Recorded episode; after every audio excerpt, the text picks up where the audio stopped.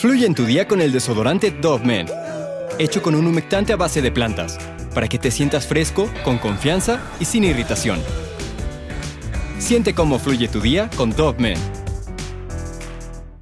El mes de noviembre de 1998 fue un punto de quiebre en la familia de la pequeña Mary Clifton. La niña de 8 años de edad había sido reportada como desaparecida por su madre en su vecindario de Lakewood, en la parte sur de Florida. El mundo se detendría para su familia, la cual comenzaría una búsqueda exhaustiva en la que cientos de personas se unirían para encontrar a la pequeña sin conseguir éxito alguno. Lo que comenzó como una tarde de juegos al aire libre se convirtió en la peor pesadilla para unos padres.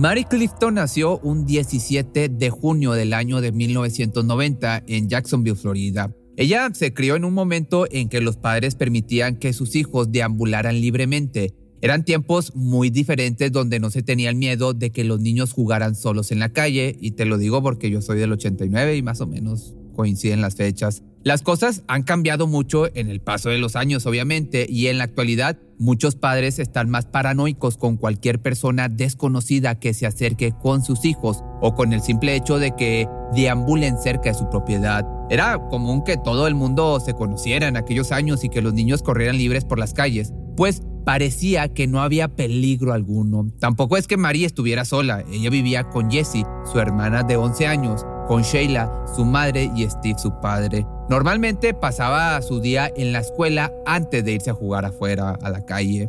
El día de su desaparición era un martes. Ella volvía de la escuela y llegaría a casa a practicar con el piano hasta que llegaran sus padres con su hermanita. Solo entonces fue cuando permitieron que saliera la pequeña Mary, así pues también se llevó a su hermana, y las dos fueron a jugar con los demás niños del barrio. Estaba muy acostumbrada a jugar con la mayoría de los niños de su manzana, por lo que no se lo pensó dos veces cuando le preguntó a Josh Phillips, que tenía 14 años, el antagonista de este video, si podía jugar al béisbol con él. Eran vecinos, pero Josh estaba preocupado. En el caso de Mary, al ser más joven que él, no pensaba que ella fuera buena jugando y además no quería meterse en problemas.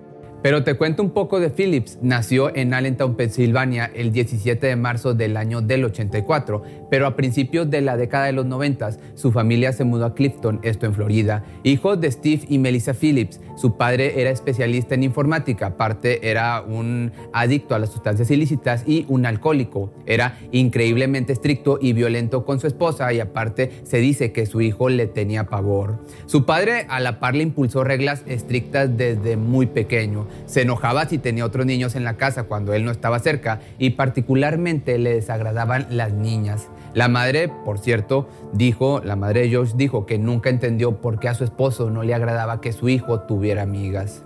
Los vecinos describieron al pequeño Josh como tranquilo y amigable. Según la madre de Mary, Phillips y su hija eran amigos y nunca tuvo motivos para tenerle miedo. No tenía arrestos ni antecedentes de violencia antes de la desaparición de la pequeña niña, su maestro de escuela dijo que era un estudiante popular, pero que a la vez no se destacaba y aparte lo describió como divertido, pero algo tonto o bobo. Sin embargo, resulta que ese día que Mary y Josh jugaban al béisbol, los padres de él no se encontraban en casa y la pareja estaba jugando cuando él la golpeó en el ojo accidentalmente con su pelota de béisbol, haciendo que sangrara. Josh en ese momento entró en pánico inmediatamente, pues sabía que tendría un gran problema si alguien escuchaba llorar a Mari y la encontraba en ese estado. Así que en lugar de pedir ayuda, con miedo por lo que podría llegar a ser su padre, se decidió por llevarla arrastrando a su casa a la fuerza. Ella perdería la parte inferior de su ropa que, en palabras de Josh, esta se desprendió cuando él la llevaba a rastras, pero esto te lo cuento un poco más adelante.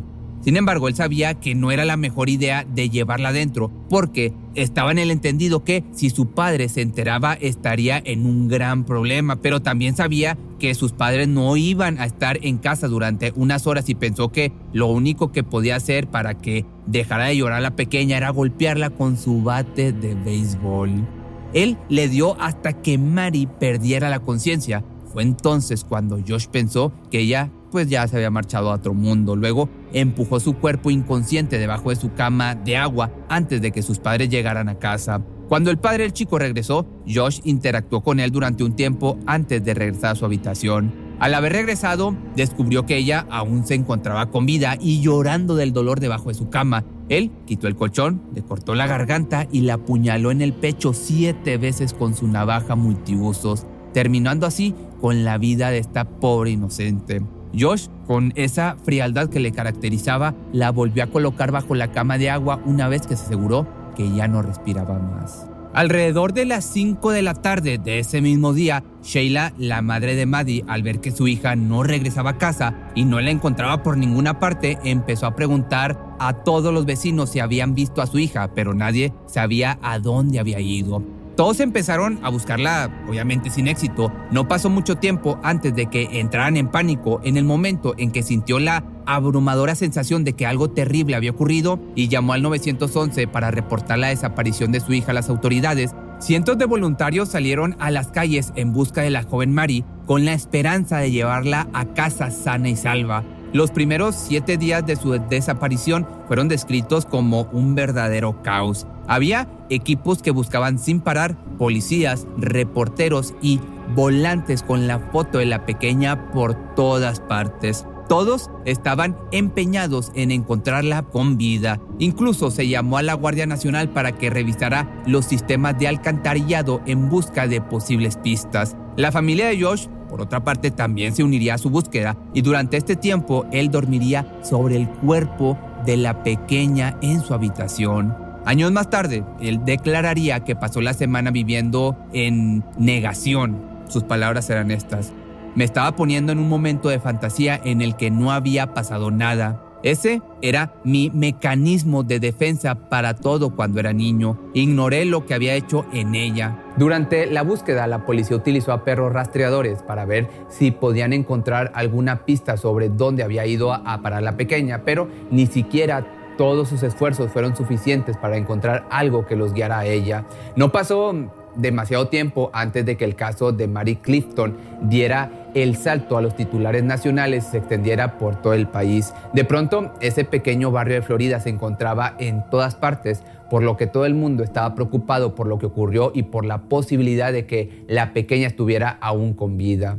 Parecía como si todo se detuviera porque querían el mundo entero o el país entero quería escuchar los detalles. Por desgracia, los detectives nunca estuvieron más cerca de la verdad por otra parte, los padres de Mari no tuvieron más remedio que mantener sus esperanzas de que su hija se encontrara en algún sitio sana y salva. Ya para el 10 de noviembre, qué bonito día, y es porque ese día fue el que yo nací, los padres de Mari acababan de terminar de grabar una entrevista con un programa de noticias nacionales con la esperanza de que se encontrara información sobre la desaparición de la pequeña, y ahí fue cuando su vecina, Melissa Phillips, o sea, la madre de Josh, cruzó la calle corriendo para encontrar algún oficial de policía. Ella había estado limpiando la habitación de su hijo cuando notó que su cama de agua goteaba en el piso. Comenzaron a revisar lo que sucedía y encontró la fuente, digamos, entre comillas, de la fuga. Ahí estaba el cuerpo de la pequeña desaparecida, sepultado dentro del marco, del marco de la cama. Fue encontrado parcialmente vestido, golpeado por el bate de béisbol y apuñalado varias veces. La policía quedó atónita ya que habían registrado la casa de los Phillips tres veces, pero confundieron el olor del cuerpo en descomposición con supuestamente el de varios pájaros que la familia tenía como mascotas, que digo, no soy experto en esto, pero debe haber una diferencia inmensa. Pero pues así pasaron las cosas. Que por cierto, el FBI incluso se había involucrado porque la policía local no había dado resultados. Se había ofrecido una recompensa de 100 mil dólares para cualquiera que pudiera conducir el regreso seguro de Clifton. Pero, regresando, la policía condujo hasta la escuela secundaria de Josh para arrestarlo por el asesinato de Mary Clifton. Aquí se le dijo que lo acusaban de asesinato en primer grado, dejando, ya te podrás imaginar, atónitos a un montón de estudiantes y de maestros, ya que se destacaba, como te decía al principio, por ser un chico normal entre comillas y tranquilo. La gente decía que tenía un montón de amigos en la escuela y que nunca pareció como si una persona, como si fuera una persona enfadada o afectada. Además, el director del centro añadió que nadie en la escuela podía creer que el chico fuera capaz de hacer una atrocidad como esta. La gente a la par empezó a preguntarse si Josh realmente podría llegar a ser algo como esto, a ser un asesino, un criminal. El chico confesó todo a la policía con lujo de detalles sobre cómo habían sucedido las cosas. Su rostro se difundió por todos los telediarios de los Estados Unidos, mientras que la gente intentaba aceptar la noticia de que un niño tan jovencito cometiera un delito tan atroz. Los Clifton se quedaron destrozados cuando supieron que su hijo, vecino, era quien estaba detrás del crimen y de que el cuerpo de Mary hubiera estado tan cerca de ellos durante todo el tiempo, el niño sería juzgado como adulto y la historia de Maddie, al ser tan popular, el juez ordenaría que el juicio se trasladara a un condado en otra parte de ese mismo estado en Jacksonville porque estaban preocupados de que el jurado no fuera objetivo el juez pensó que los miembros de la comunidad sentirían lástima por Josh y no condenarían al adolescente. A Richard Nichols le asignaron la difícil tarea de actuar como abogado defensor del adolescente, pero tomó la confusa decisión de no llamar a ningún testigo. En lugar de eso, Richard creyó que lo mejor era decir que Josh simplemente era un pequeño asustado que actuó por desesperación y miedo.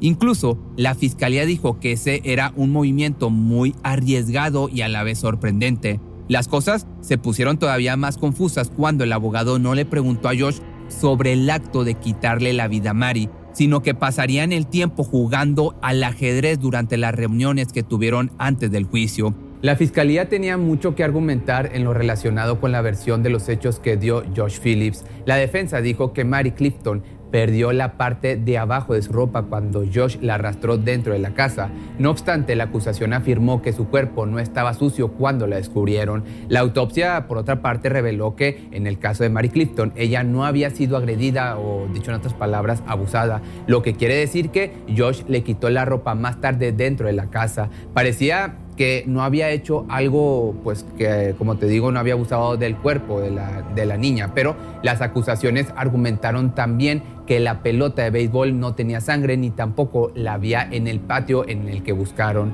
La evidencia parecía ir completamente en su contra, en contra de Josh. Una de las pruebas que el abogado quiso utilizar en su favor fueron los escáneres cerebrales del adolescente.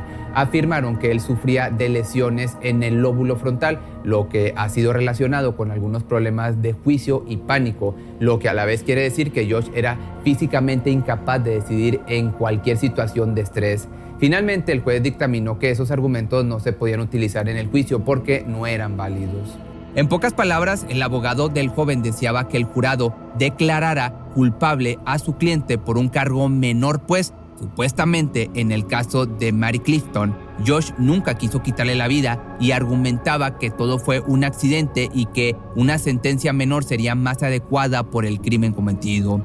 Esa fue la última esperanza de que el jurado aceptara que el joven actuó por miedo y pánico en vez de por maldad, aunque solo el tiempo diría si esto había funcionado. La gente no tuvo que esperar mucho tiempo para conocer la decisión del jurado. El juicio solo duró dos días y se tardó dos horas en decidir que Josh era culpable de homicidio en primer grado por quitarle la vida a Mary Clifton.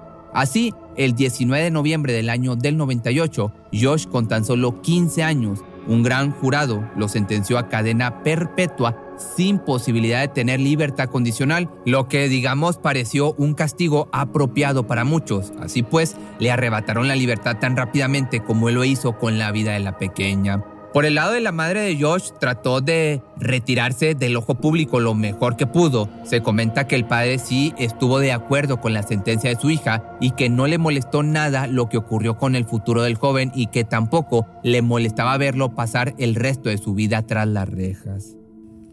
El dolor causado a la familia Clifton siguió adelante. No había manera de que recuperaran a su hija y el hecho de escuchar el trauma que la pequeña sufrió durante las últimas horas de su vida fue suficiente para dejar marcas de las cuales nunca se iban a poder recuperar y no iban a desaparecer. Esto finalmente provocó que la pareja se separara. Steve y Sheila se habían conocido en la secundaria y permanecieron juntos 30 años antes del divorcio que se llevó a cabo tras la sentencia de Josh.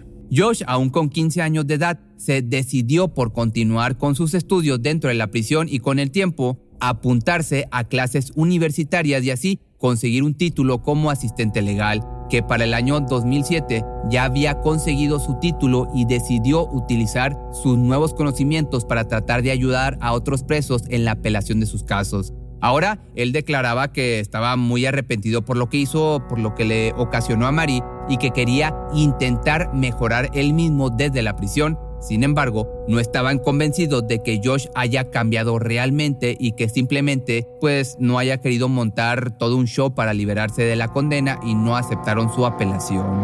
Años más tarde, después de que la Corte Suprema descubriera que las cadenas perpetuas obligatorias para menores eran inconstitucionales en el 2012, Phillips pasó a ser elegible para una nueva audiencia de sentencia. La hermana de Mary Clifton estaba, ya te podrás imaginar, aterrorizada de que lo liberaran y estas fueron sus palabras. Ella no tiene la oportunidad de volver a caminar sobre esta tierra, así que ¿por qué debería hacerlo él? Esto fue lo que dijo la hermana. Cuando llegó la fecha de su nueva sentencia en el año 2017, el juez confirmó esta y aseguró que Josh pasaría el resto de sus años en prisión. Sin embargo, el hecho de comparecer en el juzgado significó que por fin podía dirigirse a la familia Clifton por primera vez desde que le arrebató la vida a su pequeña bebé. El ahora adulto explicó que él intentaba saber o entender el nivel de dolor que había provocado durante todos esos años y expresó lo arrepentido que se encontraba de haberle quitado la vida a la pequeña tantos años atrás. La hermana de Mary elogió a Josh por tratar de disculparse, aunque eso no iba a servir para deshacer todo el daño que había provocado a su familia.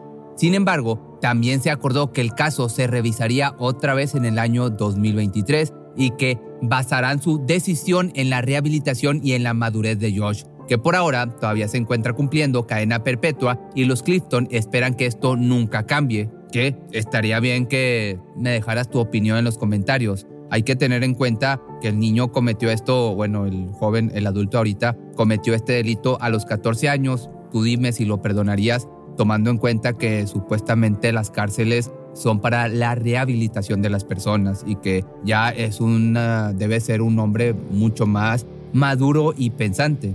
Pero déjame tus comentarios aquí abajo, si lo dejarías libre o no. Si te gustó este video no olvides seguirme en mis redes sociales y recuerda que me puedes seguir en TikTok donde estoy subiendo varios videos al, al día sobre cosas paranormales, sobre los mismos crímenes que hago en este canal y otras cosas que me voy encontrando por ahí y me puedes encontrar como Pepe Misterio MX.